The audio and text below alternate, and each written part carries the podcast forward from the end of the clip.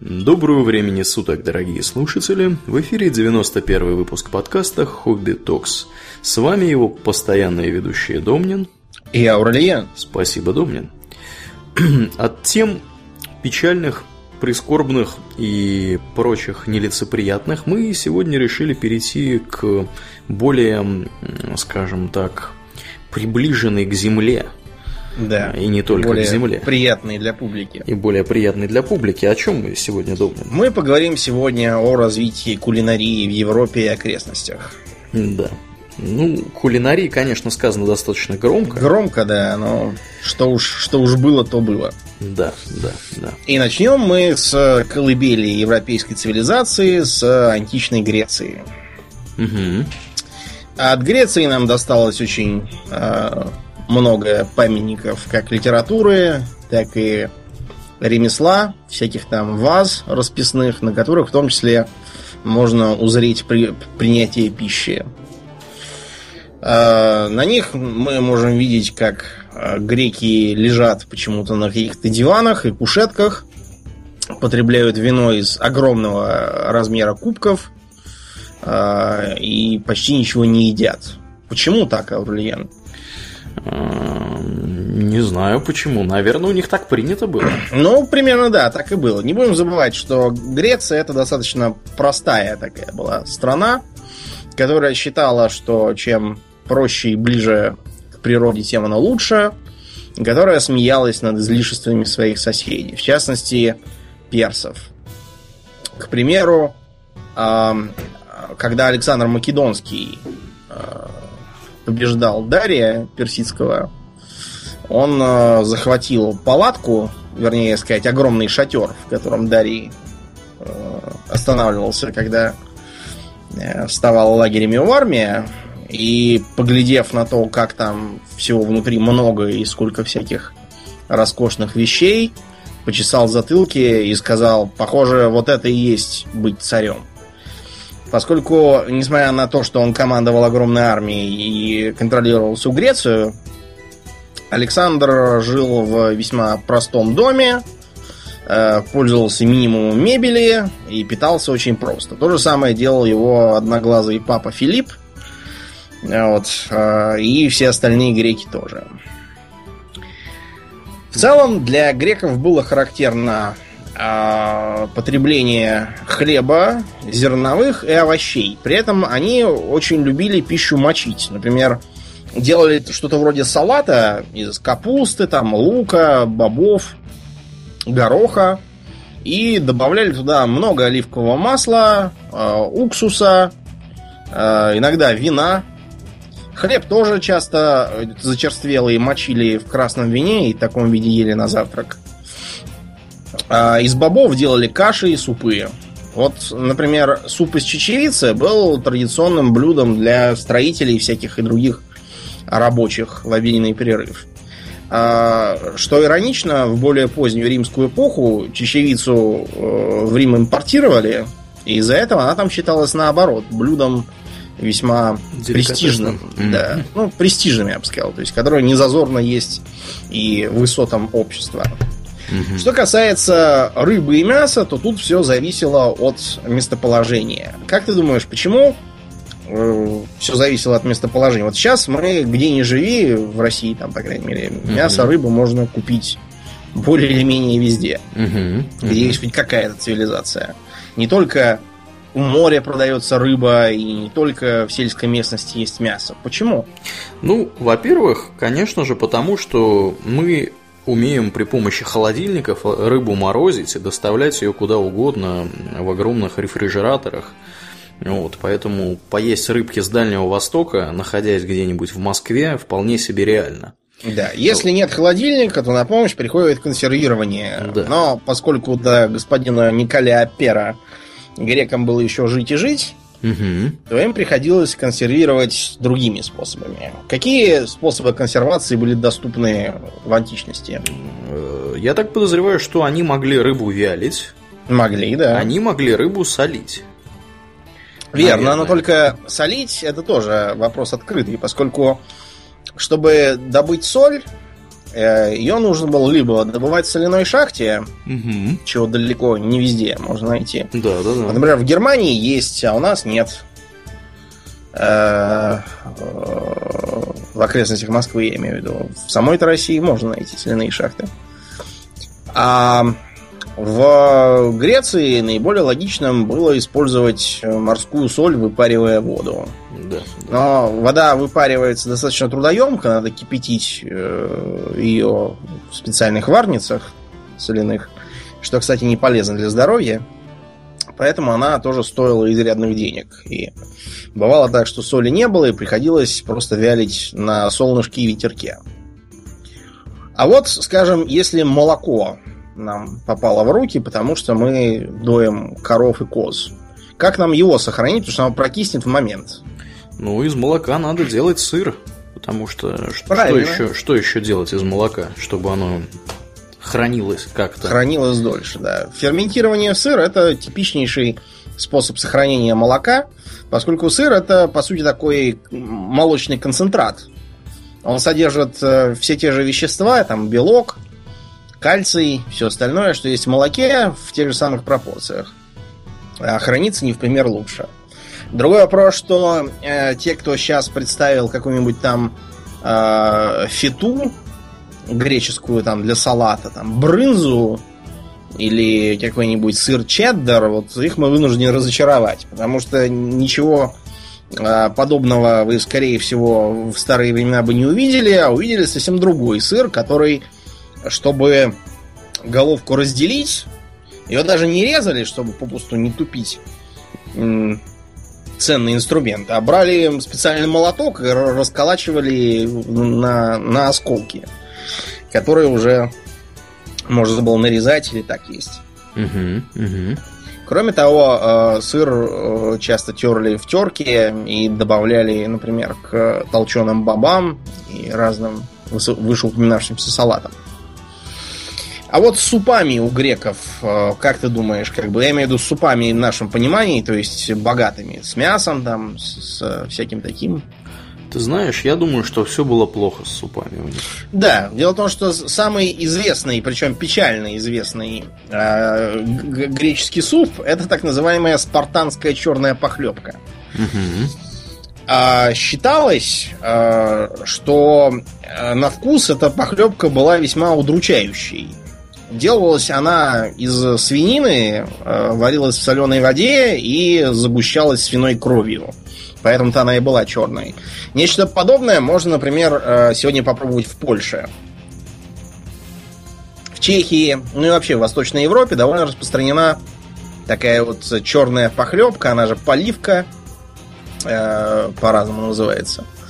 И, кстати, тоже имела там ритуальное значение. До сих пор, например, подача черной э, похлебки всяким там женихам может трактоваться как отказ. Но э- это, понятно, уже сейчас никто не делает, но традиция до сих пор известная. А спартанская похлебка была постоянной темой для шуток, и э, остальные греки, кто ее пробовал, говорили «боги, какая отрава». На что спартанцы, видимо, корчили страшную рожу и говорили «это не отрава, это Спарта!» Да, еще одна была популярная шутка, э, которая заключалась в том, что человек, который ест эту похлебку, которому приходится ее регулярно есть, вообще не дорожит своей жизнью. Да, Вот. дело в том, что в Спарте снабжение едой было централизованным, так что там... Выбора особого не было, да. Что жрать, да. Да. Вот. И когда э, был еще анекдот, как понтийский царь купил себе э, спартанского раба, повара, и велел такую приготовить, а тот ему сказал, что прежде чем вы это сможете жрать, надо э, весь день э, бегать, прыгать и проходить через спартанские военные упражнения. Вот тогда к ночи, может быть, она вам покажется вкусной. Да. Но это мясо. Мясо надо специально разводить или, как вариант, ловить. У греков э, с охотничьими традициями было не то чтобы очень, поскольку они в основном полагались на селки. И таким образом ловили всяких зайцев и небольших э, оленят, диких коз и все такое. А рыба, вот с рыбой у них был полный порядок, потому что страна морская, э, до моря недалеко, и многие занимались рыбной ловлей на профессиональной основе. Э, самыми популярными были тунец, барабулька, до сих пор, кстати, очень популярна. Вот в Крыму барабулька ценится и подается в ресторанах как э, достаточно престижное блюдо. А еще можно почитать про осетров у того же Геродота, который говорил про то, что они живут в Дунае и очень вкусны, если их засолить. Э, пресноводных рыб тоже ели, щуку и карпа. В принципе, так же, как и у нас сейчас. Правда, у нас щуку обычно пускают на икру. Я не видел ни разу в ресторане, чтобы подавали жареную щуку. Я думаю, ее на уху пускают чаще, Но, чем на икру. Наверное. Ну, Еще, тем не менее, да. Да, домашняя птица. Вот, Аурен, скажи мне, у нас в России вот от голубей сейчас нет его проходу, угу. а в Стокгольме с голубями как? Полный порядок, местами есть. Но тут, знаешь, тут помимо голубей э, гораздо более интересные птицы обитают. Чайки. Всякие утки, чайки, лебеди. Тут не столько голубей, сколько водоплавающих. А, ну, скажем понятно. так. В Москве тоже сейчас тоже уток развелось много, но это потому, что утки перешли на синотропический образ жизни. То есть, проще говоря, они зимой не улетают на юг, а улетают э, на баррикадную потому что там зоопарк. А-а-а. И поселяются там. Поселяют. Молодцы, что сказать. Да, да. в общем, чтобы далеко не летать. Соответственно, сейчас они уже поналетели обратно, и вот тут на пруду у меня через дорогу сидят уже целым выводком. А голуби, это, вообще говоря, вовсе не такая распространенная птица была. Дело в том, что голубь тоже синантроп. А, голубей в старинные времена, еще во времена там, финикийцев всяких, использовали в пищу. Если ты помнишь Библию, там евреи, уйдя в пустыне, питались двумя продуктами. Первый это манна небесная, да, белый порошок какой-то, uh-huh, uh-huh. падавший с неба. А второе это то, что поналетали орды голубей, их э, можно было хватать руками. Зачем, интересно, голуби в пустыню летели? Мне вот непонятно. Как можно по крошечной пустыне 40 лет ходить? Ты лучше мне вот что скажи. Да, да, да, и не будем все это понимать буквально. Там, скорее всего, пустыня была очень условная. И отражается, скорее всего, просто кочевой этап жизни, а вовсе не скитание какие-то. Вероятно, да, да, да. Так вот, голубь действительно использовался как птица в первую очередь э, такой мобильный запас мяса. Голуби прекрасно выживают в клетках. Они, в принципе, легко откармливаются зерном до довольно жирного состояния.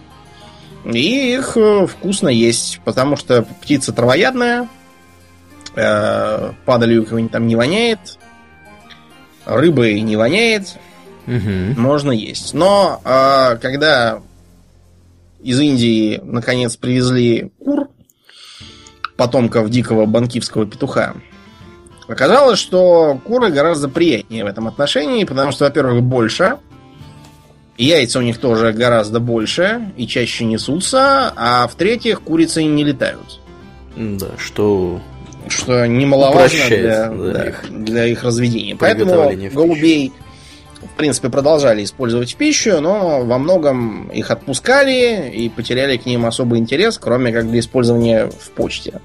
Да, ну однако же тут надо заметить еще и следующее, что э, мы прошлись по мясу, скажем так, да, угу. а греки же, среди греков было немало и вегетарианцев.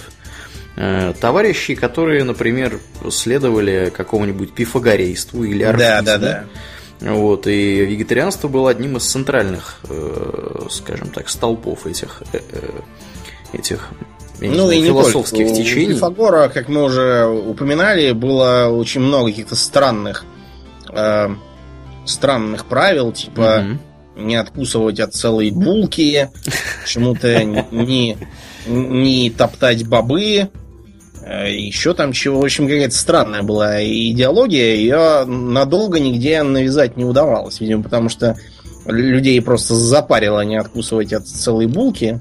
Да, да, да. Ну, тем не менее, вот вегетарианцы, знаете, еще в третьем веке каком-нибудь там до нашей эры уже... Тоже были психи вроде вас. Так да, да, да. Вы не типа первый. Типа того, да. Но вот у меня сейчас под руками глиняная кружка с элем, специально приобретенным по этому поводу. А греки из алкоголя что употребляли? О, я так подозреваю, что вино они какое-нибудь пили. Да, они пили изрядно вина. Но надо понимать, что хотя огромного вида кубки, из, которого, из которых греки пили вино, наводят на мысли о хроническом алкоголизме, это вино было сильно разбавленным. И само по себе-то оно было очень слабеньким. А его еще и здорово бавили водой. Между прочим, несмотря на все рассказы про то, как вот греки презирали воду, на самом деле прекрасно они пили воду. Женщинам, например, вина не давали, э, кроме как в Спарте. Вот в Спарте женщины имели полное право употреблять вино и ежедневно его употребляли. Видимо, видимо, чтобы забыться от спартанских порядков. А остальные греки вино, вино баяли как раз этой самой водой. Разумеется, водой не абы какой, а в почете была родниковая вода, куда специально направляли рабов и жен с сосудами, которые туда ежедневно доставляли. А совсем пьянство у греков считалось позорным. Например, те же самые спартанцы для антиалкогольной пропаганды среди молодежи а, напаивали э, раба э, допьяна и вводили его на потеху публики, чтобы все проникались отвращением к алкоголизму, считали, что это достойно только э, илотов, то есть э, крепостных э, аборигенов, которых спартанцы покорили и заставили работать на себя. А вино считалось простым таким обеденным напитком. Но, с другой стороны, съездите в Италию или в Грецию, там вино точно так же пьют за обедом. Сейчас, правда, уже не бавят ничего, но и не усердствуют. А, можно почитать, например, стенания англичан, которые э, выпьют к небесам и спрашивают, ну почему? Ну почему в нашей стране не такая культура употребления алкоголя, как у итальянцев? А, почему-то англичане очень любят именно итальянцев кивать в этом смысле и приводить их в пример своим пьяным соседям. Угу, угу. А, вино, впрочем, бывало разным. Бывало и дорогое, в которое добавляли мед, а, в которое добавляли всякие там добавки, там сладости, ароматные травы для настоя. А было вино и третисортное, которым поили рабов и рабочих. Его делали из а, уже отжатого виноградного жмыха. И считалось оно за плохой напиток, который только для совсем э, опустившихся до, достоин. А вот пиво греки пили? Неужели пили? Нет, с пивом у них как-то не сложилось, несмотря на то, что ячмень у них был. Но если почитать э, греческих историков, то будет видно, что они о пиве знали, но как о напитке иностранном и чужом. А напитки египтян, напитки финикийцев, всяких там вавилонян и прочих товарищей. А они считали, что э, пиво, получаемое их заморскими соседями, это слишком крепкое, слишком э, резкое по вкусу и горькое пойло, поэтому они его избегали. А, в целом греки вообще были очень такими простыми товарищами, считали, что излишество и обжорство это плохо, а, и регулярно выступали против неумеренного потребления э, пищи и алкоголя в своих художественных произведениях. Тебе знаком термин сибарит? Сибарит, да, да. Сибаритом называют человека, который, скажем так, ведет э, Изли, из, излишество да, и, да, и да, да. полное излишество образ жизни. Именно. Так вот, слово происходит от э, города Сибарис, э, где все вот такими вот и были, все обжирались, опивались, и кончилось для них очень плохо.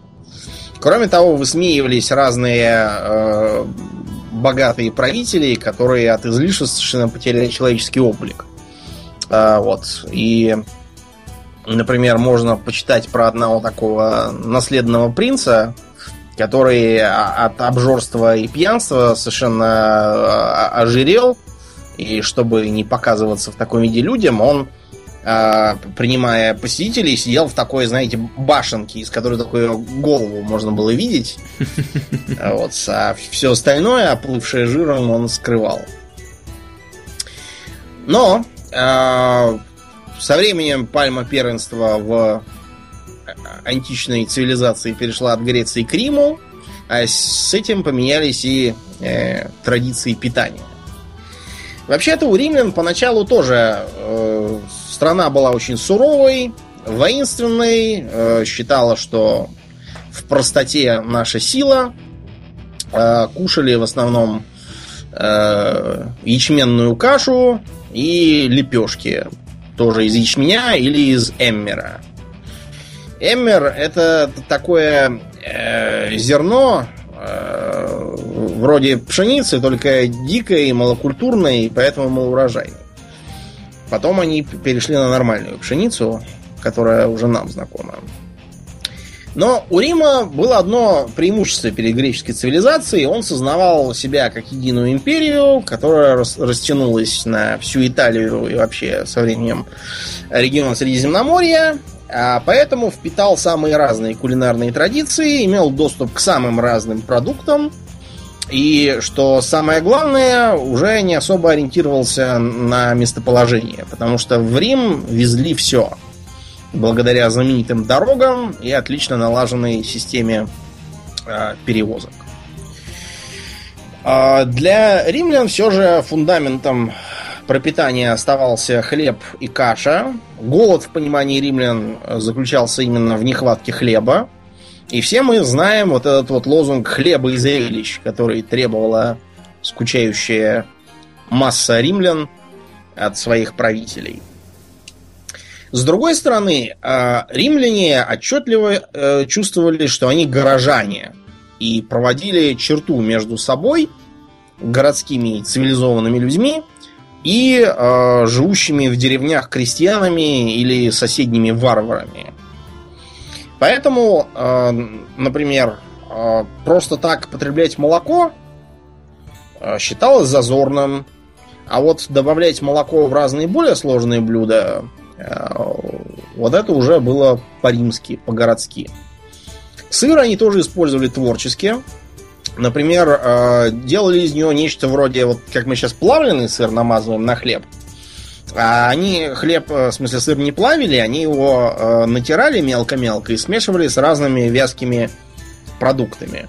Например, с толченой мякотью соленой рыбы, с оливковым маслом, и получалась вот такая вот намазка на лепешки и на хлеб. Употреблялась на завтрак. В современной Италии тоже можно э, поесть всякие блюда из толченого сыра, в который добавляется зелень там и, и еще что-нибудь для завтрака типично. А вот как у римлян было с мясом, как ты думаешь, Аурлиан? С мясом, я думаю, что у них был полный порядок. Да, дело в том, что вот я сейчас вспомнил э, фильм про Астерикса и Обеликса, и там Обеликс, который прикинулся перешедшим на сторону римлян, назвавшийся легионер Абелус, он э, немедленно пошел э, осматривать в лагере легионеров столовую по привычке. Э, вот, и, взяв куриные карачка, жареные в руку, сказал, это что, такой маленький был кабанчик? А ему в ответ отвечают, «Э, свинина это пища варваров. Ну, вот я не знаю, откуда взяли авторы фильма вот этот вот э, бред про свинину пищу варваров. В Риме свинину ели только так. Это говядина считалась за непрестижное мясо. По той простой причине, что э, на коровах пахали. Да, и мясо было жестким, вообще ну, говоря. Да, жестким оно было не только потому, что истощенной работы скот вряд ли будет иметь мягкость, но и потому, что забивали в основном уже старых коров, которые не могли тянуть и не могли давать молоко. Угу, угу. Вот, и поэтому э, ничего, ничего приятного из такой трапезы было не извести. А свинину использовали на всю катушку, потому что э, вот в Китае, например, есть традиция полного использования туши разных животных, э, как в пищу, так и в промышленности. Э, наши на э, Дальнем Востоке, которые разводят оленей, они как раз этих оленей спихивают в Китай. Потому что там олени перерабатывают целиком. Включая рога. Да. Делают там у них всякие китайские приспособления для здоровья. Да, да, я думаю, что они даже не столько приспособления, сколько куда-нибудь их перетирают какой-нибудь порошок. Ну да, я так и, и говорю. Пьют его или что-нибудь втирают чтобы, куда-нибудь. Чтобы приобрести э, свойства оленя. Да, да, да, свойства оленевого, оленях рогов. Чтобы да. стать рогатыми, видимо. Вероятно. А вот, например, баранины или конины вы в Риме не нашли бы. Потому что ну, коней вообще было мало. Э, кавалерия имела чисто вспомогательное значение. Вот, а овец э, разводили в основном вдалеке от Рима.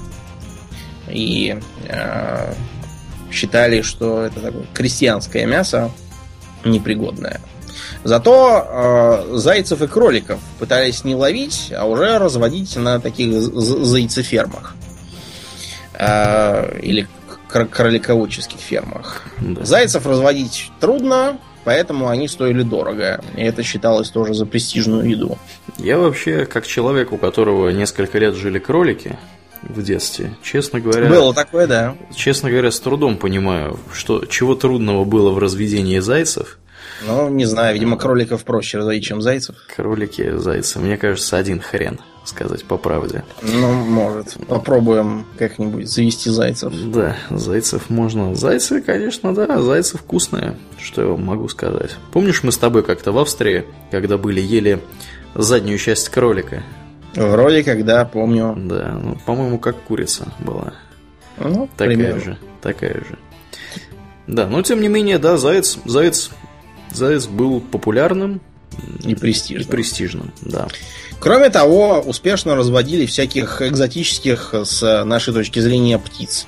Угу. Например, павлинов. фазанов, да, павлинов, попугаев, э, соловьев, э, всяких журавлей, что вообще странно. Не знаю, кто в здравом будет есть журавлей. Тогда же появилось и э, знаменитое и вызывающее изрядное количество протестов фуагра. Что такое фуагра, Урлен? Фуагра... Эм... Это печень ожерелого гуся. Когда О-о-о. гусю э, в горло вставляют трубку и туда засыпают зерно ему. Столько, сколько он сам есть не будет никогда. Поэтому гусь очень быстро становится э, ожиревшим до крайности, его печень приобретает особую э, консистенцию, и ее продают как, э, как деликатес. Напоминает такой паштет, э, знаешь. Против этого восстают разнообразные зеленые и прочие товарищи э, и доказывают, что это издевательство над пернатой тварью. Вот, и вынуждают э, принимать законы против этого, так что многие североевропейские фермеры, занимавшиеся этим, были вынуждены переехать там в соседнюю страну, в какую-нибудь, где, где это разрешено. Где это разрешается, да, да, чтобы не терять свой бизнес. Но поскольку Средиземное море всегда было под боком у римлян, они его называли Маре Нострум, то есть э, наше море. Они ловили рыбу, э, про рыбу писали там целые трактаты, э, про барабульки, еще в моде были рыбы-попугаи, что вообще странно, потому что рыба-попугай в греческие времена считалась за самую дешевую, дрянную и доступную рыбу, которую ели только бедняки. А, почему римляне так ее полюбили, непонятно. Может быть, потому что ее просто повыловили, и она стала реже, я уж не знаю. По аналогии с птицами, зайцами и прочими зверями, римляне старались э, разводить морских обитателей в специальных прудах и садках. Вот, и достигли в этом изрядных успехов, потому что там разводили и моллюсков, и омаров, и рыб, и все такое. Кроме э, блюд из непосредственно мяса, в Риме были популярны колбасы. В том числе так называемая луканская колбаса, которую до сих пор можно в Италии отведать. Довольно вкусная, пряная такая копченая колбаса. В современной Италии с колбасами тоже все в полнейшем порядке, а равно как и с ветчинами, которые коптили. Э, кстати, римляне также любили сало, поесть соленое и копченое. М-м. У них был, да, с этим полный порядок. И а, у них было особое отношение с приправами. Вот у меня сейчас на столе стоит рыбный соус из Юго-Восточной Азии, потому что я рис ел сегодня. Так вот, в Риме был свой рыбный соус. Назывался он гарум. Как делают рыбный соус, Арульян? О, Я, честно говоря, слабо знаком с технологией приготовления э, Там нет никакой технологии. рыбных Берешь соусов. нераспроданный улов мелкой рыбы, чтобы его не выкидывать. Так, А, сваливаем все это в чины так. и оставляем тухнуть, прикрыв сверху от дождя. А, Когда оно там все протухнет, оно выпустит черную жижу. Через полгода приходим, жижу сливаем, фильтруем, все, соус готов. Как-то не очень аппетитно звучит, конечно. Ну, зато довольно интересно на вкус. А, Позволяло, кстати, римлянам совершенно не солить еду. М-м. Э, поскольку гарум соленый сам по себе, потому что рыба морская. Кроме гарума, э, который производили массово, и были даже специальные правила для его производств. А поскольку, как вы понимаете, производство из тухлой рыбы должно вонять невероятно как, Мгм. его было запрещено устраивать в городе. До сих пор можно съездить посмотреть на руины таких производств. Потому что они все в какой-то глуши, где никто ничего не строил, поэтому руины не сломали за прошедшие века. Надо ли говорить, что запах уже выветрился? Да, запах выветрился. Если кто желает почувствовать запах, э, вперед в Таиланд, во Вьетнам, там вам быстро покажут. Одна э, гостья, которая ко мне приходила на ужин, она понюхала соус и сказала, напоминает носки, честно говоря. И не стала его использовать. Ну, и правильно. Нечего всякую дрянь в еду. Но не только гарумом единым приправляли римляне, у них вообще был, было э, правило заглушать вкус еды всякими приправами. Они использовали как родное оливковое масло, так и уксус. А, всякие травы. Например, у них был очень популярен сильфий. Знаешь такое растение Аурлиен? Я подозреваю, что я никогда его не пробовал. И а, более того, ты его никогда не попробуешь. Никогда. А почему? А потому что римляне все сожрали. Не, я думаешь, я, ш- я шучу, а так, и- так и есть. Так Дело в том, любили что- сильфи, что весь Да. кончился. Да, ну, сильфий э, выглядит как, ну, зонтичное растение. Выйди, посмотри на сурепку в поле. Вот примерно, примерно такой. Только стебли потолще, и при этом у него э, на срезе выступал такой млечный сок с э, специфическим резким привкусом. И э, сильфий этот настолько был популярен как э, приправа, что его продавали на вес серебра. М. Теперь, я думаю, ты понимаешь, э, почему его сожрали весь без остатка. А, Я так вот сейчас посмотрел про этот сильфий немножко. Э, Возможно, он весь кончился не, не столько потому, что его сожрали весь без остатка, сколько потому, что его еще употребляли в лечебных целях. При кашле, болях в горле, при повышенной температуре, при укусах змей и скорпионов, при попадании ядовитых стрел, от бородавок его использовали. И вообще... Ну, в общем, понятно. от всего его удивительно, что- использовали. Да, если его использовали как э, панацею, конечно, его весь по- повыкорчевали и Да. употребили. А также его использовали одновременно и как контрацептив, и как средство для предотвращения выкидышей. В общем, короче, Да. сильфи этот был, в общем, Лечит от всего. от всего лечил, да. И, Панацея знаете, настоящий. хорошо, что, что он кончился, а то бы сейчас вдобавок к бесконечным БАДам еще и его впаривали Да, да, да. э, бабкам по радио Эхо Москвы. Мгм, мгм. Так что нету его и бог с ним. Использовали также перец черный, который импортировали из э, Малой Азии и Африки. Э, Причем перец стоил... с медом его Да, употребляли. что, что, как вы можете заметить, странно, Мгм. да, употреблять его с- с медом. Но считалось, что перец это очень круто, и жрать его можно со, совсем подряд. Что такое в голову придет. Вот э, такой богатый был стол у римлян. Э, со временем он э, стал еще более полон излишеств и описание всяких там э, перов, которые закатывали императоры и богачи, э, были очень осуждаемы философами и э, говорил, что это роскошь погубит, э, погубит Рим, как, в общем-то, и вышло в итоге. И начались темные века, в которые с кухней было вообще очень печально, но со временем все устаканилось, и э, средневековая кухня пришла к более или менее э, съедобному состоянию. Так вот, э, средние века по сравнению с античностью, они имели один очень важный фактор, который сильно влиял на выбор блюд в конкретный э, период времени, я имею в виду в конкретный месяц, там, день угу, угу. года. Что это был за, за фактор?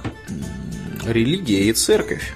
Разумеется, да. Это была религия и церковь, а конкретно это посты. Да, да.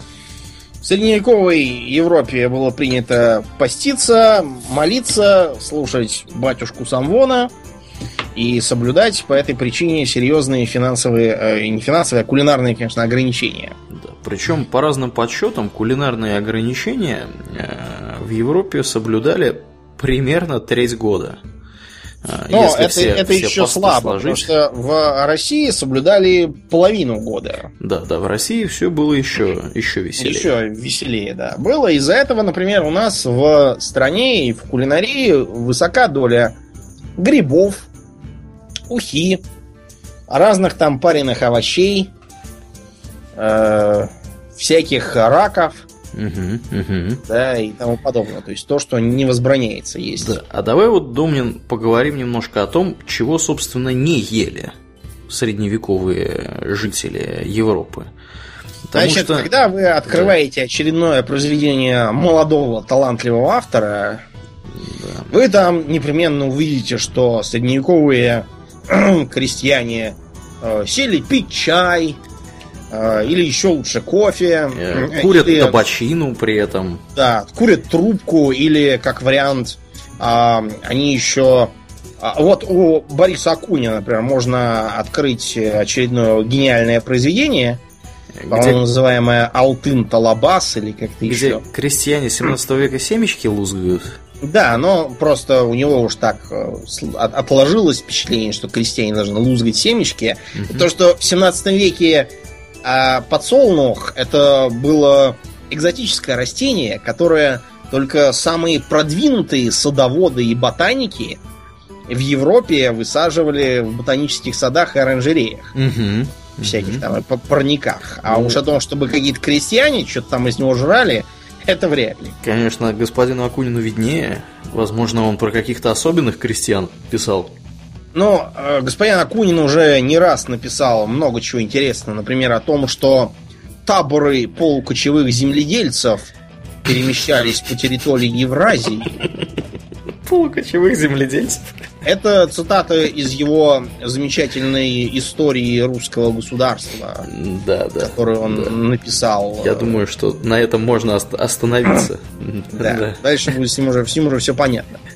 Это точно. Кроме того, например, мы можем э, видеть, как люди едят картошку, угу, помидоры. Помидоры, да. Что еще? Ку кукурузу. И выращивают тыкву где-нибудь, какие-нибудь да. хобби. Почему это, этого всего не было, Лен? Почему оно сейчас есть, а раньше не было? Потому что практически все, что мы перечислили, э, вообще говоря, родом из Америки. Южной, северной, центральной, неважно. Всякой. Всякой. Да. Правда, Но... местами кое-что еще из Азии могли завести. Да, Например, ну, ту же тыкву. некоторые виды тыквы, некоторые виды кукурузы были известны еще в Юго-Восточной Азии, вероятно, их распространились угу. через Тихий океан. Но в основном, да, это Америка. Да. Индюшатины, кстати, тоже не было. А потому что, да, раньше, если вы почитаете Чехова, то увидите, что там говорят не индюк, а индийский петух. Угу. Вот, по- потому что это действительно американская индейская птица. Индейцы научили э, английских колонистов сажать кукурузу, сажать тыкву и фасоль, а также охотиться на индюков. Поэтому э, американцы, особенно в Новой Англии, где благодарение особенно популярный праздник, потребляют э, жареную индейку, тыквенный пирог, э, салат из э, фасоли и всякое такое. В общем, все Ну, их- коренные, да. Да, чему их научили индейцы. И, и, и о чем эти индейцы потом Пожалели. пожалели, да. Лучше бы, лучше бы эти англичане пропали там с голоду, чем мы Да, помогли. да уж. То же самое и с табаком. Кстати, почему мы называем табак вот и никотин? Почему такие слова? Табак и никотин. Ну, табак, Почему? потому что ост- остров такой есть, Тринидад, рядом с ним остров Табаго. А, Да, это потому что Никогда, корабль, который... никогда бы не подумал, что это как-то связано. Связано, корабль просто, который привез в Европу первый груз, он был с- Табаго. А никотин, потому что вез его купец Нико. Я, я, И- я боялся, что ты скажешь Никодим. Нет. Вез его. Какой-то Нико вез, видимо, итальянец этнический, такой же, как Колумб. Ника Белич. Да, может. Факт то, что так, так его назвали трава никоциана. А, Вот э, поначалу табак, кстати, употреблялся вовсе не для курения, а как лекарство. К примеру, всякие там королевы, которым, которые страдали от мигрений, они нюхали табак, чтобы отвлечься. Я тоже одно время нюхал табак и с трудом от этого отучился. И вот, и вот к чему тебя это привело. Это меня привело? Я бросил уже давным-давно. Но, да, я, я должен остеречь э, людей, потому что я поначалу должен, ах, как прикольно, купил табакерку и три месяца пользуешься, совсем не вредно для здоровья, а потом я заметил, что у меня табакерка вылетает за два дня. Я потому что постоянно сижу и... И... Да, а, да, пока нас не закрыли про- за пропаганду, давай сменим тему куда-нибудь, Да, поэтому куда-нибудь в гастрономическую. Избегайте этой отравы, избегайте. Ну так Да. вот. а, В средние века, что... Давай пробежимся по завтраку. Вот мы с тобой крестьяне, встали с утреца а, и оглядываем свое жилище. Какая у нас печь, на которой мы все, собственно, готовим? Э, Зависит, наверное, от того, где мы живем. Ну, подозреваю. зависит скорее от того, насколько далеко продвинулось средневековье, но в Да, основном печь у нас тоже. никакая. Мгм. Печь у нас никакая, потому что у нас просто посреди дома на земляном полу очаг, обложенный камнем или еще чем-то там, кирпичом в лучшем случае. И дым без всякой трубы уходит в дыру э, в потолке. Мгм. Почему у нас именно такая странная система, курная? Мы живем в черной избе. Это потому, что позволяет экономить дрова. А, Для того, чтобы сразу и готовить, и отапливать помещение, в том числе горячим дымом. Да. А, Э, Для того, чтобы вы понимали примерно сроки, в 16 веке в Швеции вот так вот еще люди жили вполне себе. Ну и в России тоже. И в Жить- России тоже, да. То и не есть это, 16-м, это дальше. даже не пятый, не шестой. И, И в 18 веке тоже можно было найти. Да, да, если поискать. То есть, Ну, а у кочевников это вообще было нормой жизни, Мгм. вплоть до самого конца кочевья. Ну, не конца кочевья, сейчас-то кочевник тоже полный порядок. Например, в той же Монголии кочуют прекрасно, просто теперь они не на валах едут, а на джипе, мгм. и юрту везут э, на крыше, но в целом, да, примерно такая же жизнь, а ставят печку типа буржуйки. Мгм. Мгм. Когда как. Но вот такое было до недавних времен э, распространено. Мгм. Курная изба. Соответственно, чтобы что-то готовить, мы либо суем это прямо в огонь. Это может быть, например, рыба, которую мы поймали в реке, обмазали ее глиной и сунули в очаг. После того, как глина да, затвердеет, мы ее вытаскиваем, бьем а, об полено, чтобы отбить глину. А, кстати, сразу и чешуя тоже сойдет с отваливающейся глиной. И можно жрать, в принципе. Можем не запекать, а можем насадить э, рыбину на палку, э, воткнуть ее наклонно над очагом и вот так вот жарить на примитивном вертеле. Можем, в принципе, и нормальный вертел изобразить, если, допустим, мы забили корову и жарим коровью ногу. Берем палку, привязываем ногу, кто-то один сидит и крутит. Угу. Вот, кстати говоря, э, раз уж мы заговорили про корову, мне вдруг неожиданно стало интересно, а как они, собственно, хранили оставшуюся часть коровы, которая не, не, не относится к коровьей ноге? Что, что происходило с, с остальной частью коровы? Потому что холодильника уже не было. Куда они ее девали? Вот я что-то как-то в замешательстве. Ну, во-первых, э, холодильников-то, может, и не было, но была зима. Э, делались на отшибе такие холодные сараи, где подвешивалась туша коровы за лапой к потолку. Вот. И так он там и висел на морозе. Это зимой. А летом скот не резали. Вот и все. Ну и правильно, пусть наедает бока. Да, наедает. А зимой можно так хранить. Потом э, можно было ее подкоптить. Можно было засолить, сделав солонину. Но опять же солили там, где была соль. А там, где э, с солью были проблемы, вот во Франции, например, был такой налог, как габель. Габель это соляной налог, который э, был дифференцированным по территории, то есть там, где э, соль дешево добывается, там она, она ниже, там, где дорого, там она выше. Ходили специальные инспекторы.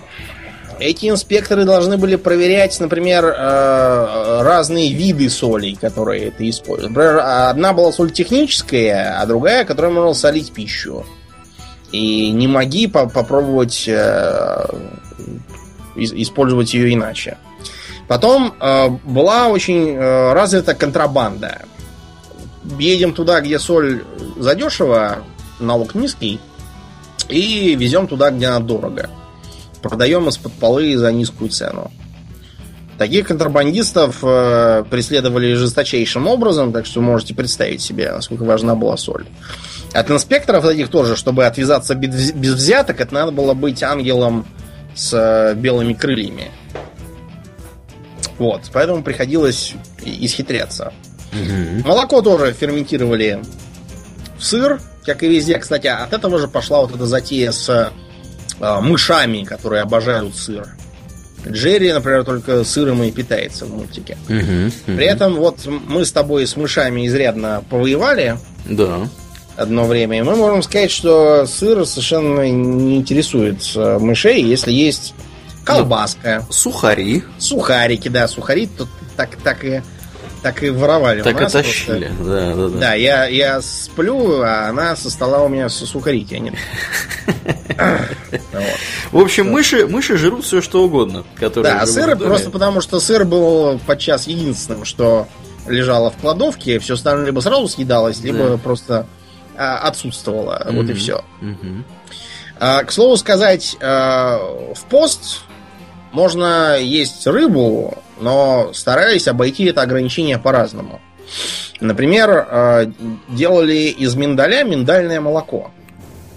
Да. Миндаль в Средиземноморье растет, так что там он не является чем-то э, особым. И ели. Понятно, это все к нам, как к крестьянам, не относится. А мы питаемся в основном кашей из ячменя, похлебкой из него же, если воды много и дров. Делаем хлеб из того же самого ячменя, из желудей, из э, сомнительного на вид зерна, которое неизвестно где выросло самосейкой. И регулярно от этого страдаем болезнями. Потому что э, типичная болезнь зерна это спорынья. Как выглядит спорынья, знаешь? Маленькие такие черные да. стручки нарастают на э, колос. Это грибок такой. И употребление зараженного спраньей зерна э, и муки, и хлеба, который из него употребляется, это верный способ э, словить отличный красочный трип. И очень может быть очнуться от него уже на костре, на который тебя для верности затащили соседи. Угу. Решив, что раз ты видишь розовых коров, скачущих по забору, то тебя надо сжечь на всякий случай. Угу, угу. А, кроме того, мы кушали очень много овощей, в частности, репки. Или брюквы. Да, всяких. Да. Морковку Никакой ели. картошки, разумеется, не было, да, поэтому приходилось обходиться брюквой, репой, морковью. Капуста а, была. Да, капуста была тоже.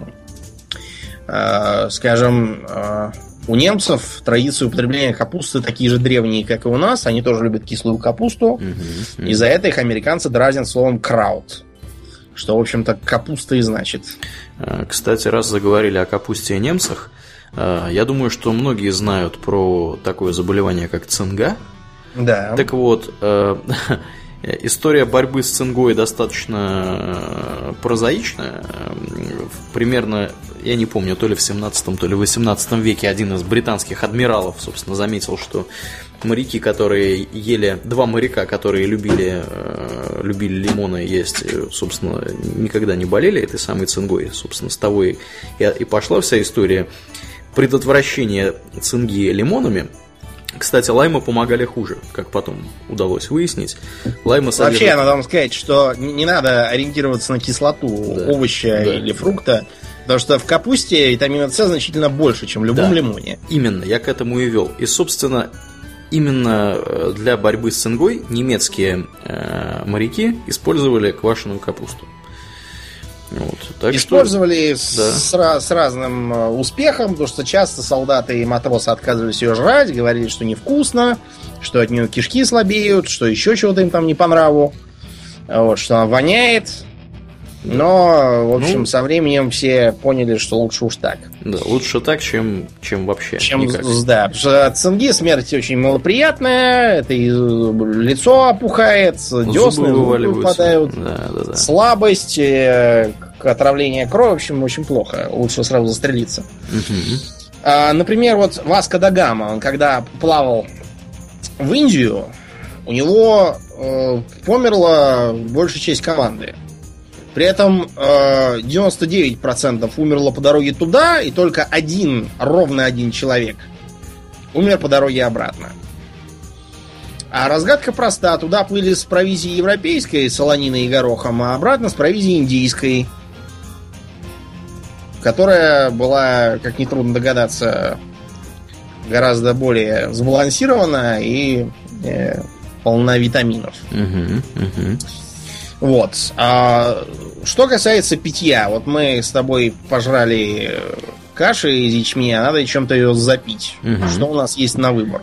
Пивас у нас есть. Да, у нас в основном есть пивас и разные его местные вариации. Вот, например, в России это был квас. Вот. А в Финляндии тоже готовят ровно такой же хлебный квас, что и у нас. Угу. Мы с тобой спрашивали у арендара, помнится. Да, да. А в Европе делали пиво, причем, если вы подумали про охота крепкая какой-нибудь, то это напрасно. Пиво, которое пили э, во всяких там тавернах в ролевых играх, это э, очень слабенькое пивцо, которое действительно ближе по крепости и ощущениям к квасу.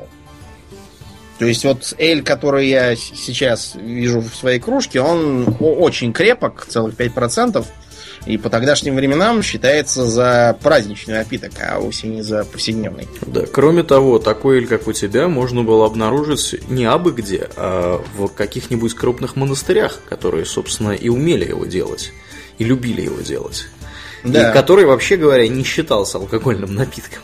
Поэтому монахи радостно нажирались прямо да, с утра. Да.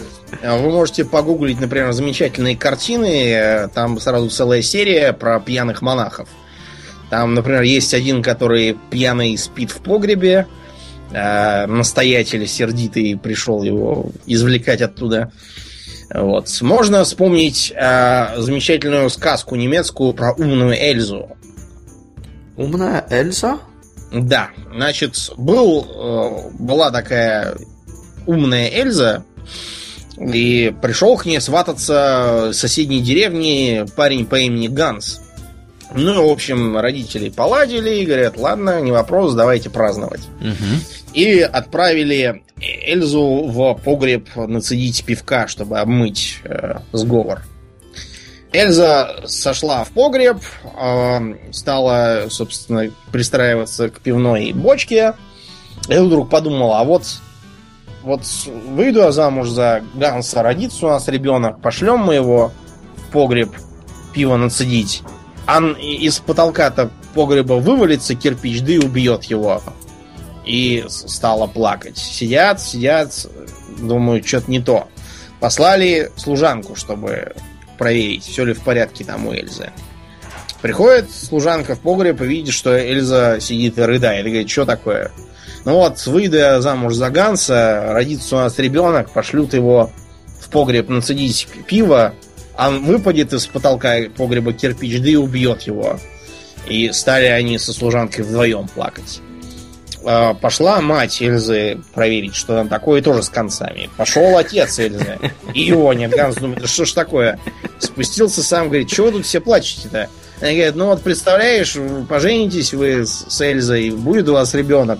Спустится он пиво нацедить, он выпадет кирпич и убьет его.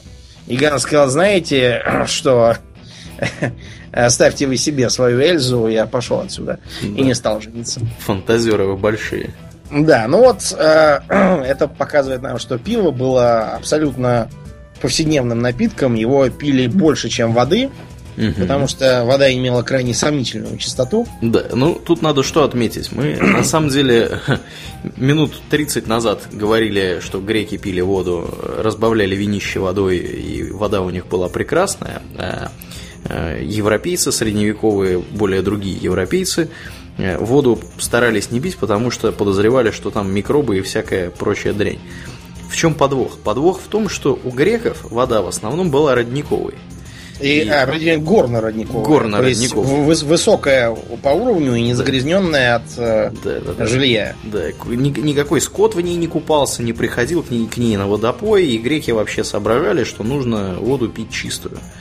Вот. Соответственно, более другая континентальная Европа не могла себе такого позволить. Кроме того, в континентальной Европе было банально больше рыл на квадрат э, местности. Да, да. Чем в Греции Соответственно, Соответственно да, воду была... считали пить сомнительным занятием. Водичка была грязная. еще не догадывались, да, и э, пили в основном пиво, вина и всякое такое. Впрочем, вот, например, французский король Генрих III э, и его, кстати, э, его э, последователь Генрих IV, угу.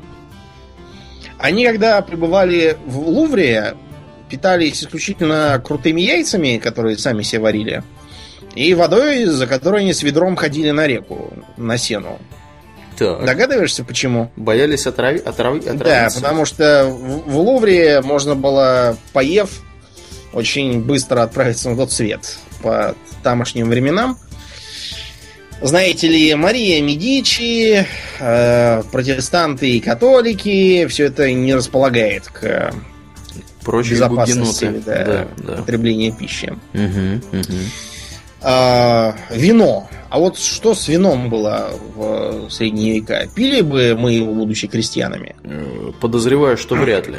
Да, это вряд ли. Разве что мы жили бы где-нибудь в Италии, где оно распространено. А вот севернее с вином уже проблемы.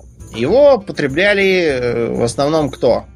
Э, в основном феодалы. Феодалы и потребляли, действительно. Причем э, вино у них было, опять же, тоже не, не букет Молдавии, да, никакой. Угу. А вино совершенно особое, с имбирем, с пряными травами, с добавлением меду. Ну, в общем, это напиток тоже такой э, престижный. Угу. А, вовсе не то, что мы сейчас пьем. Да, да. А вот водки могли мы выпить, будучи феодалами там или еще кем? Э, нет, не могли. Не могли, а почему? Потому что Менделеев еще не родился. Ну, да, но я имел в виду водку не, не Менделеевскую, а я имел в виду то, что называется словом spirits или liquor.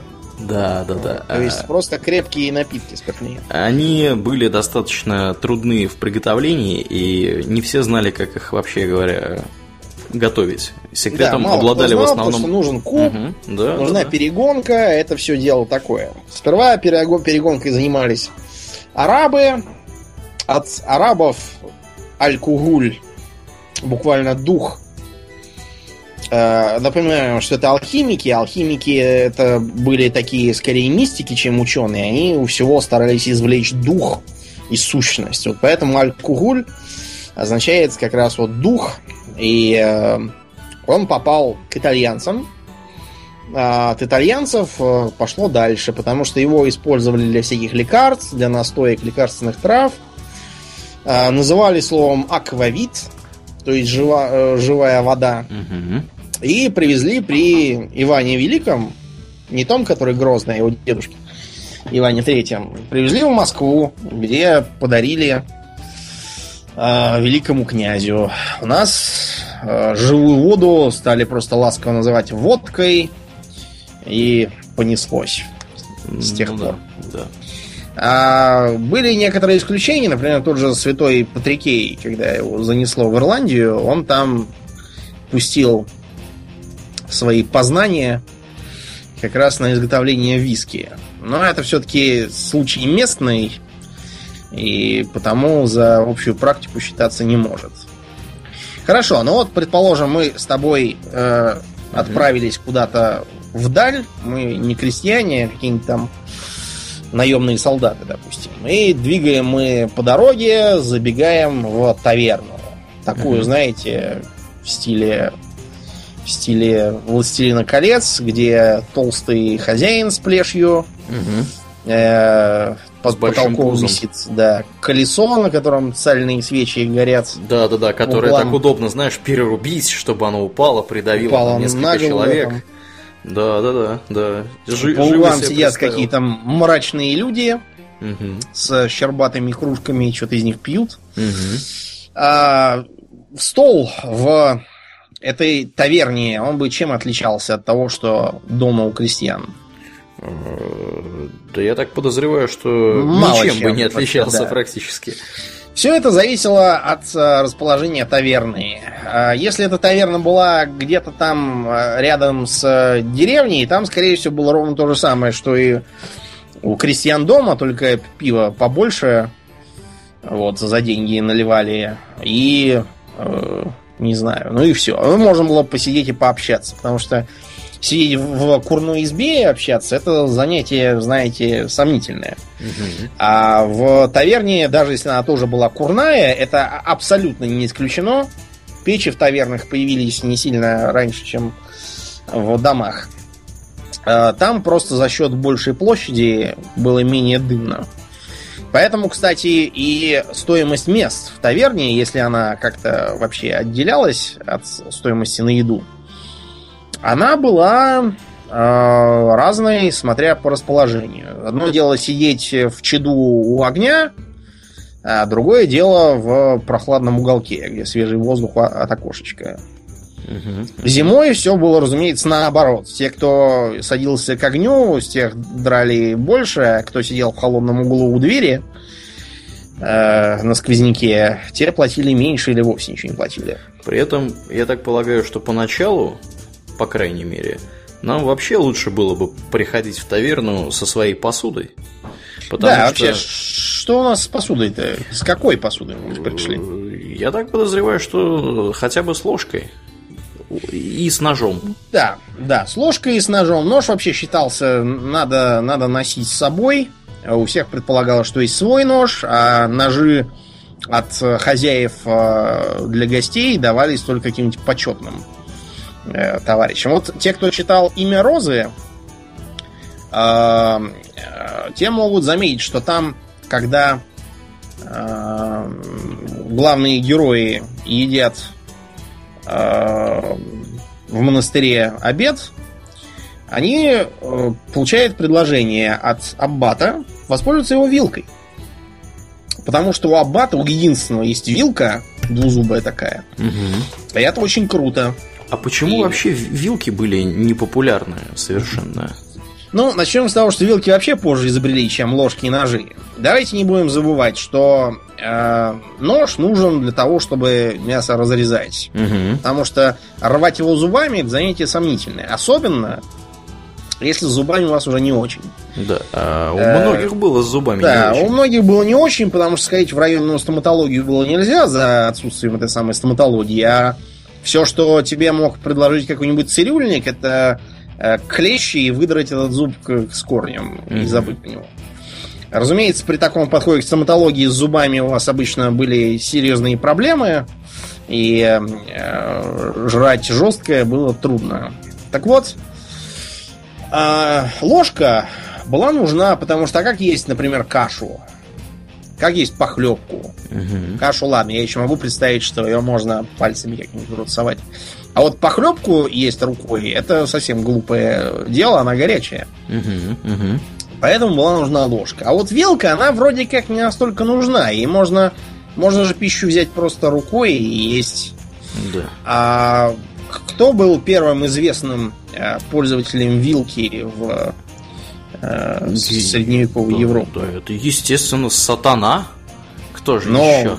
да, я имел в виду из реальных людей. из реальных людей. Да, из реальных это, это была одна византийская принцесса Феодора, которая вышла замуж за византийского, э, за венецианского дожа Да, и прослыла- притащила с собой вилку Да. и требовала, чтобы ей вот, что еду она будет есть э, маленькими кусочками и вилкой, а не Да. хватать и зубами жрать. прослыла очень странной и чванливой персоной. Да, и поэтому, когда она дала дуба от болезни, все сказали, вот, по делам ей. Ела вилкой. Да, за это ее и покарали. А, что касается, кстати, цены в этой самой таверне. Вот а, в какую-нибудь ролевую игру зайдешь, Ага. вот, и а, тут же с тебя там берут, а, я не знаю, 5 серебряных монет за еду и а, золотую монету за ночевку. Было такое в реальности? Э, Не знаю, а было?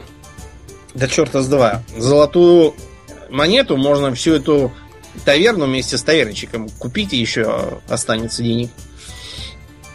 Э, Не будем забывать, что современный э, подход к гостинично-ресторанному бизнесу совершенно другой. Вот, например, заходим мы с тобой в шашлычную у Матвеича. Или у. Ашота?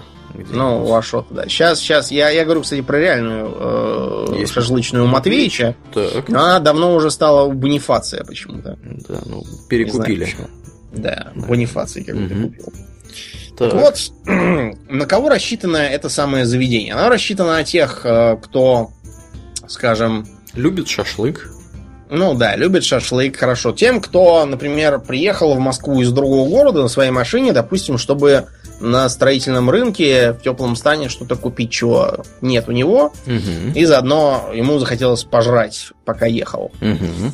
У даль- для на дальнобойщиков, на еще, то есть, короче, на людей, которые Которые в дороге. так, э, да, в дороге, при этом а, э, люди, в принципе, могли бы и потерпеть голод, да, и доехать до чего-нибудь другого, но, но вот решили забежать туда. А, народу там будет не так уж много, при этом людей очень голодных. А то бы они дальше поехали и поели бы в другом месте, дома, например. Или в Макдональдсе. Да, или в Макдональдсе. Поэтому с них можно заряжать достаточно серьезные деньги и кормиться на этих не столь многочисленных посетителях. А если мы представим, что отмотали время на 500 лет назад, и никакого теплого стана нет, то есть есть, но есть село теплый стан. Сразу говорю, я не уверен, что оно было 500 лет назад, это я просто для примера сказал. И вот мы видим, предположим, такую же, такую же, э, такой же трактир на дороге. Мы увидим, что в этом трактире народу значительно больше, чем в любом современном придорожном кафе. Как ты думаешь, почему? Вот, э, предположим, э, мы с тобой решили из Троицка приехать в Москву. Мгм. Мы сядем на машину и за час уже будем, наверное, там. Если мы не очень глубоко в центр поедем. Мы, я не могу понять, все еще в настоящем или еще в, Я или уже в прошлом? А вот представь, что э, нам нужно такое же расстояние проехать в прошлом. О, да, это нам придется погеморроиться изрядно. Нам придется ехать день и ночь. И да, и заночевать трактиров, нам где-то тоже придется. трактиров будет не очень много наверняка нам по дороге. И поэтому, да, и заночевать надо где-нибудь, а не в чистом полюшке. Так По этой причине в трактире цены будут значительно ниже, потому что она будет брать не э, стоимостью одного обеда, а массовостью. Мгм. Потому что народ так, так и прет. Вот. И нет смысла драть с них огромные деньги. Кроме того, цены э, там были совсем другие. К примеру, вот э, при Алексее Михайловиче за копейку можно было купить курицу. А э, за 6 копеек можно было купить себе пивка. То есть, понимаешь, 6 куриц и порция пива. Получается, что пиво было делом дорогим.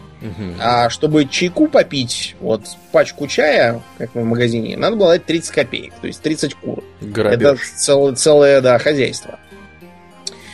Вот. И цены были, скажем так, э, Конские. конские, да. С Ну, другой стороны, переночевать можно было за пару копеек.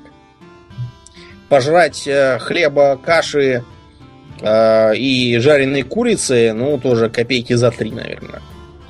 А, кстати, вот о курицах и всяком таком. Мгм. Если бы мы заходим сейчас в кафе и говорим, «А, мне, пожалуйста, там венский шницель, картошку и там пиво, нам это все несут. Хотя иногда бывает, что говорят, ой, вы знаете, вот кури... э, венский шницель кончился, есть вот только тефтели. Или, например, заходим в бар и говорим, мне, пожалуйста, кровавую мэри, говорят, ой, извините, э, вот томатный сок просто кончился, поэтому с кровавой мэри придется тоже обломиться. Бывает такое. А вот в средневековой таверне мы бы, скорее всего, получили хрен, а не курицу. Нам бы сказали, дорогие друзья, э, курица в заведении одна. Вон там на вертеле печется.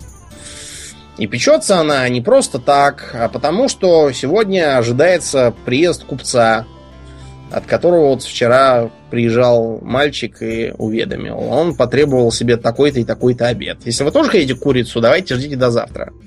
Да, Потому или что- ешьте кашу из желудей Да, каких-нибудь. Которые сегодня в ассортименте у нас варятся. Да, Отлично. то есть э, ассортимент был такой, там, на, на что попал, вот, то, то Тому и, и рад.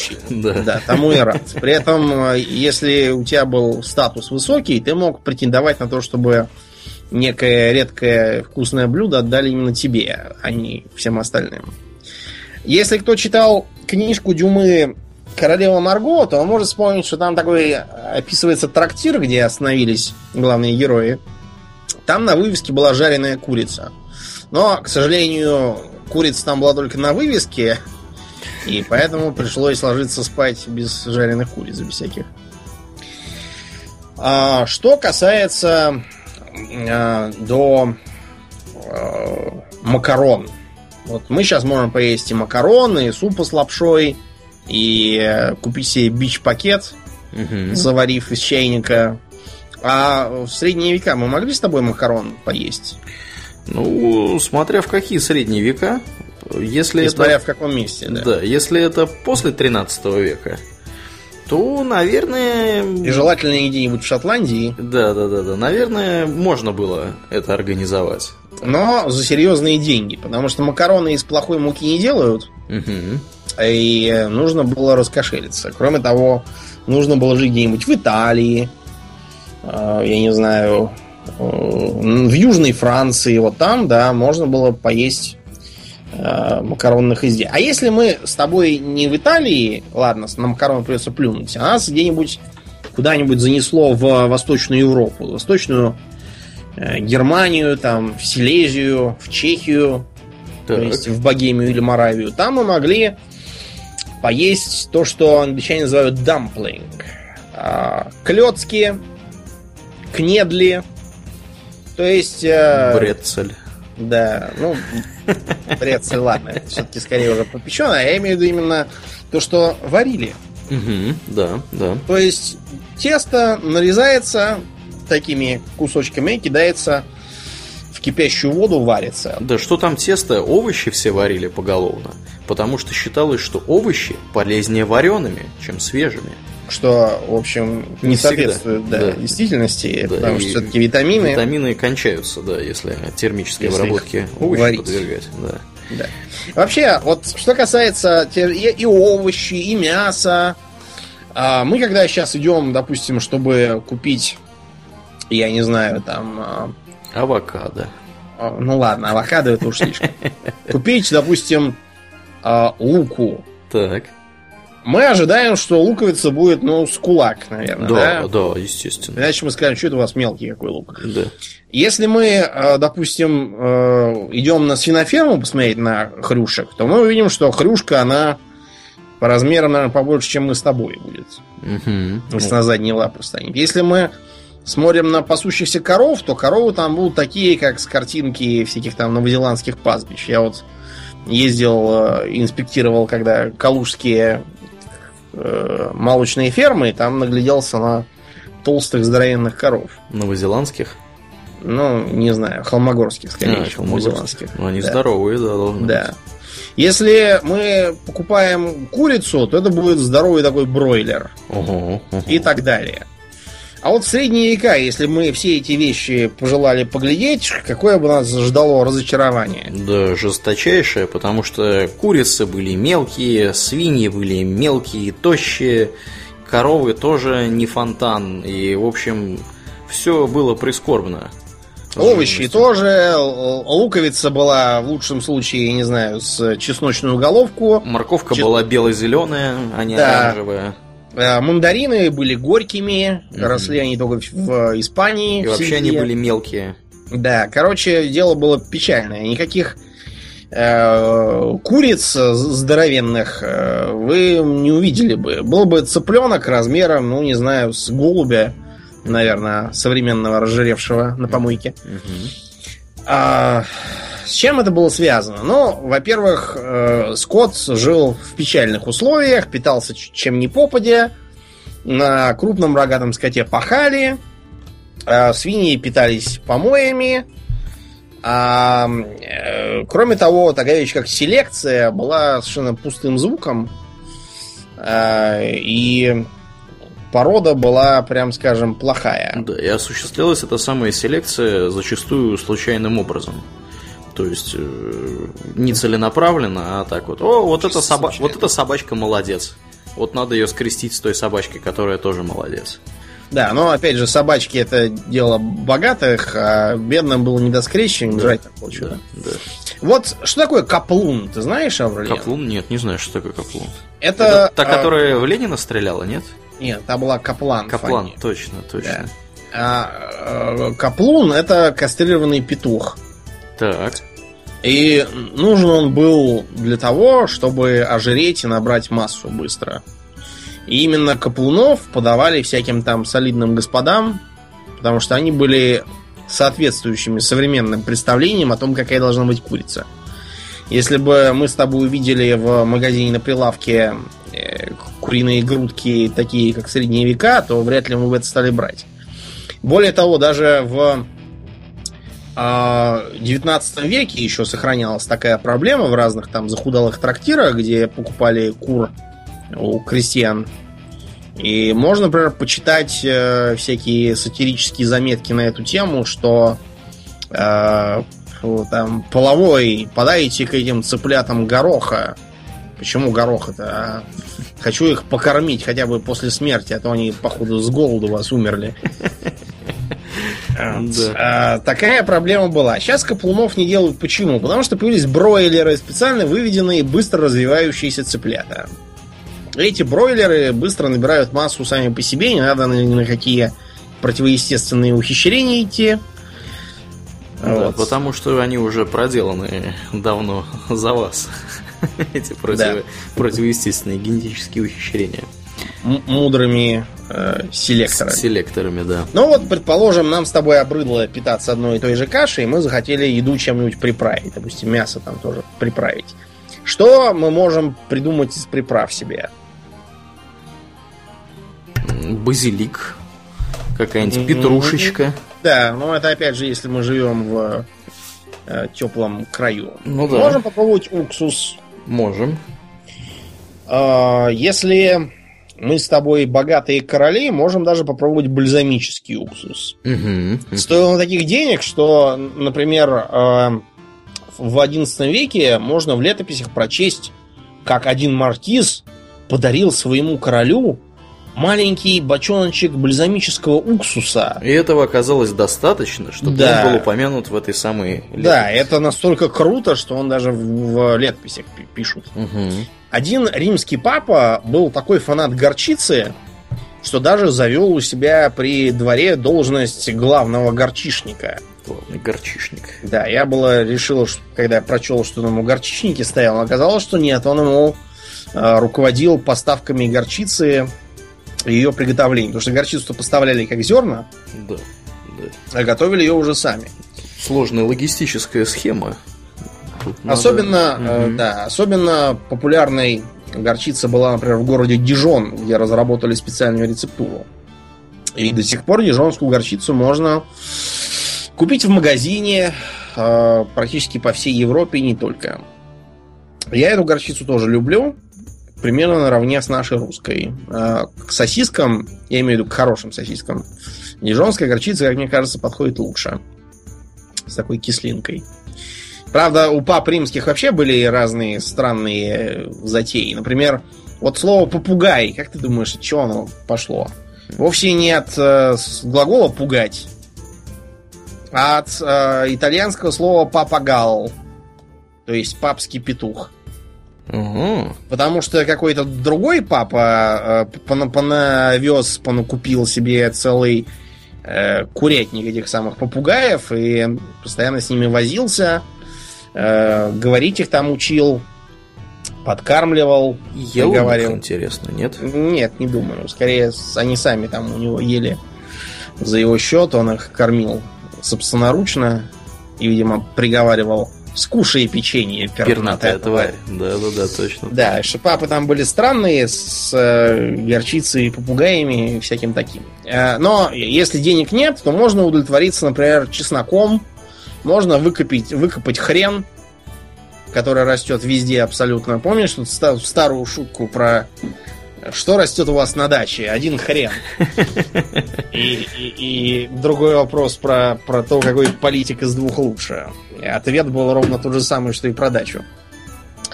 Кроме того, а, можно было пораскошелиться и приобрести перец черный. Потому что до красного придется опять же ждать открытия Америки. Мгм. А черный перец везли, да, через Ближний Восток в полном порядке. Э, С перцем наблюдались повсеместные злоупотребления. Перец разбавляли, например, семенами можжевельника, это старинный способ мошенничать.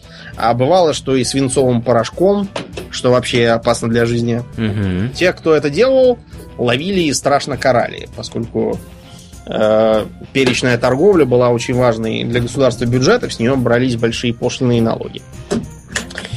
Ну и, э, наконец, сладости. Что мы могли поесть на десерт, если хотели?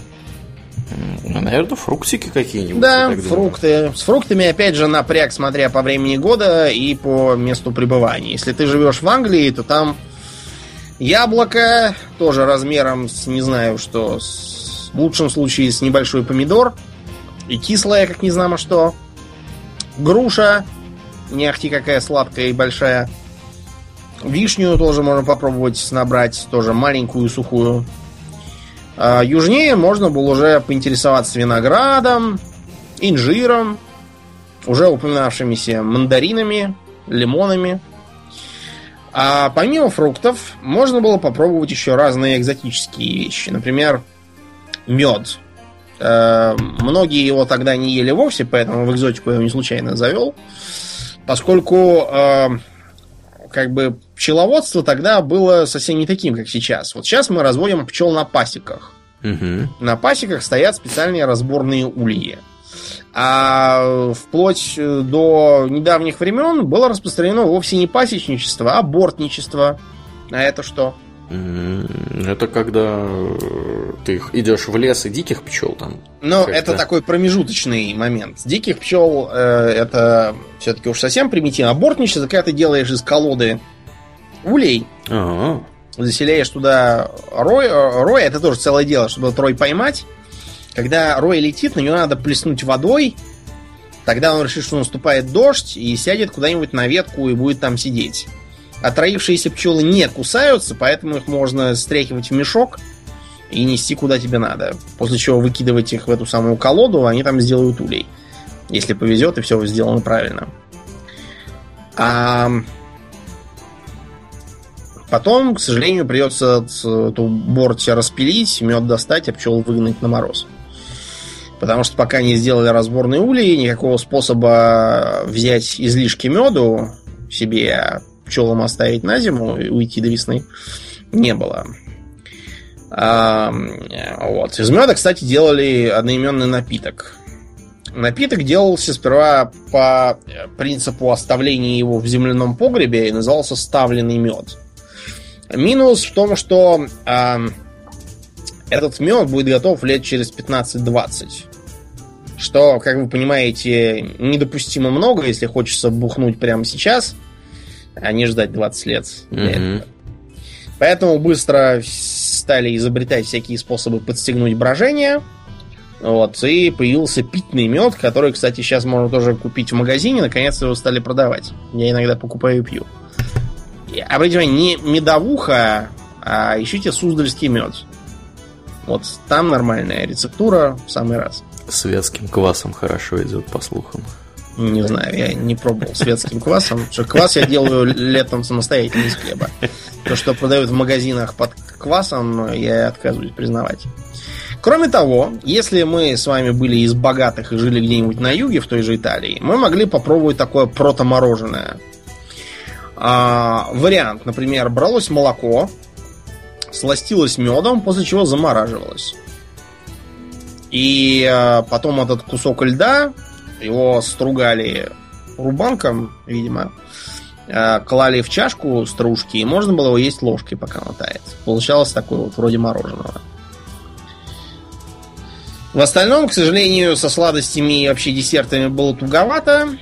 Эм, Сахар заводить стали уже в колониальную эпоху, потому что его делали из тростника. До идеи того, что можно развести сахарную свеклу, дошли сильно позже. Вот. а, Были, правда, пироги. Пироги с ягодами, пироги с а, всякими там фруктами. У нас в России тоже их было полно. Ну и на Западе бывали. А, э, Делали творог с медом тоже. Со временем стали делать и пироги из такого творога, и появился знаменитый топфельштрудель. Вот. Но это уже совсем другая эпоха. Мгм. Средневековье кончилось. И кончается заодно и наш подкаст. Да, действительно. Э, Будем закругляться. Я напоминаю, что в эфире был 91 выпуск подкаста «Хобби Токс», и с вами были его постоянные ведущие Домнин. И Аурлиен. Спасибо, Домнин. Всего хорошего, друзья. Пока.